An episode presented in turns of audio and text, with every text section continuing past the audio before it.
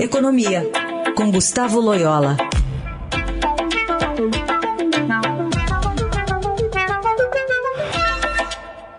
Loyola, bom dia. Bom dia.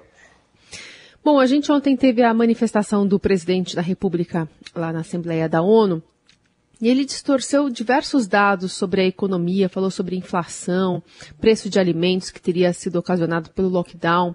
Queria que você colocasse em contexto alguma dessas falas. Acho que talvez se tivesse que pensar, né, uma das partes mais distorcidas do discurso do presidente, talvez a economia seja um bom exemplo, não? É, exatamente. O discurso foi, foi um vexame, né? Muito. É, é, assim, é, rara, eu acho que nunca se viu um, um, um chefe de Estado fazer um discurso tão, é, tão mentiroso assim na, nas Nações Unidas, né? Então, é, praticamente só falou sobre é, questões internas do Brasil é, e, e, realmente tudo muito distorcido.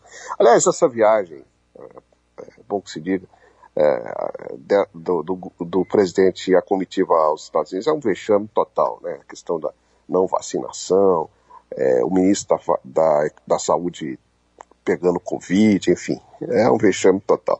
Mas não, vamos voltar à economia. Na questão da economia, que é, realmente também foi tudo distorcido, né? É, é, a inflação não tem nada a ver com lockdown, ao contrário, lockdown ele reduz a demanda, né? Então ele, ele aliás, reduz a, e portanto ele é anti-inflacionário. Aliás, a inflação não teve nada a ver com isso. A inflação no Brasil teve a ver muito com o câmbio, né, com a disparada do câmbio, que por sua vez está associada aos próprios equívocos né, é, do governo na, na política econômica, na, na, política mais, mais geral, na questão da, da, da, das incertezas, né, das, na, das tensões institucionais que o presidente cria e tal. Então, assim, a inflação brasileira não tem nada a ver com o lockdown, ao contrário, né? O lockdown, ele ele, ele, ele traz a redução da demanda, né? E, portanto, ele, ele é anti-inflacionário, né?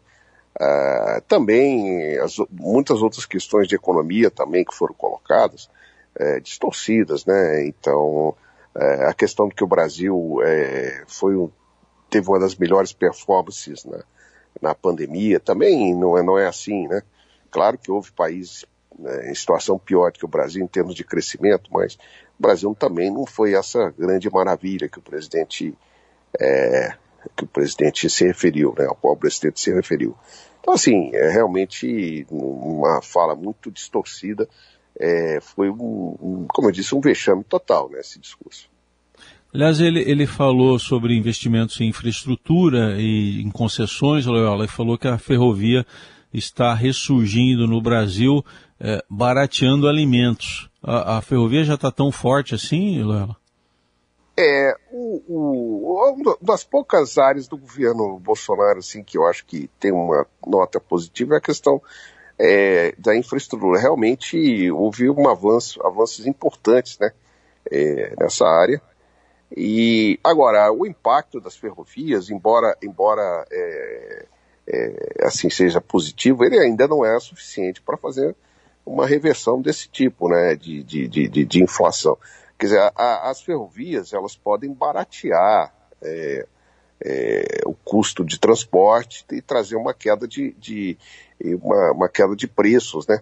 Mas essa, é, isso não tem muito a ver com inflação, né? Tem uma, uma diferença muito grande que nós economistas fazendo entre é, a mudança de um preço relativo por causa de uma queda de um custo e tal, e uma inflação. A inflação é um processo mais contínuo, continuado e tal, que tem a ver com outros fatores, né?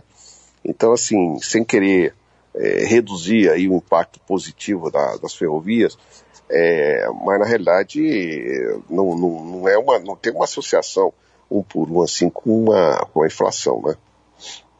Só para concluir, Loyola, o Banco Central hoje deve elevar mesmo os juros, né, para 6,25? É, exatamente. Eu acho que a grande probabilidade é que haja um aumento aí de 100 pontos né, percentuais e, e, e, e aí, e aí eu, a taxa iria para 6,25. É, é, isso, isso eu acho que é, ficou claro um pouco da, não apenas da ata da última reunião da, do Copom, mas também pelas próprias entrevistas do presidente do Banco Central. Né? Alguns analistas esperavam que até essa, esse ritmo de alta poderia ser mais forte, né? mas o, o, o presidente do Banco Central, Roberto Campos uh, Neto, ele, ele de alguma forma uh, reduziu essas expectativas. Né? Então acredito que é, é, o aumento será nessa proporção mesmo aí. Né? Que aí seria o maior nível também em dois anos. Muito Exatamente. Bem. Loyola, obrigada, viu? Boa quarta-feira. Boa quarta-feira a todos.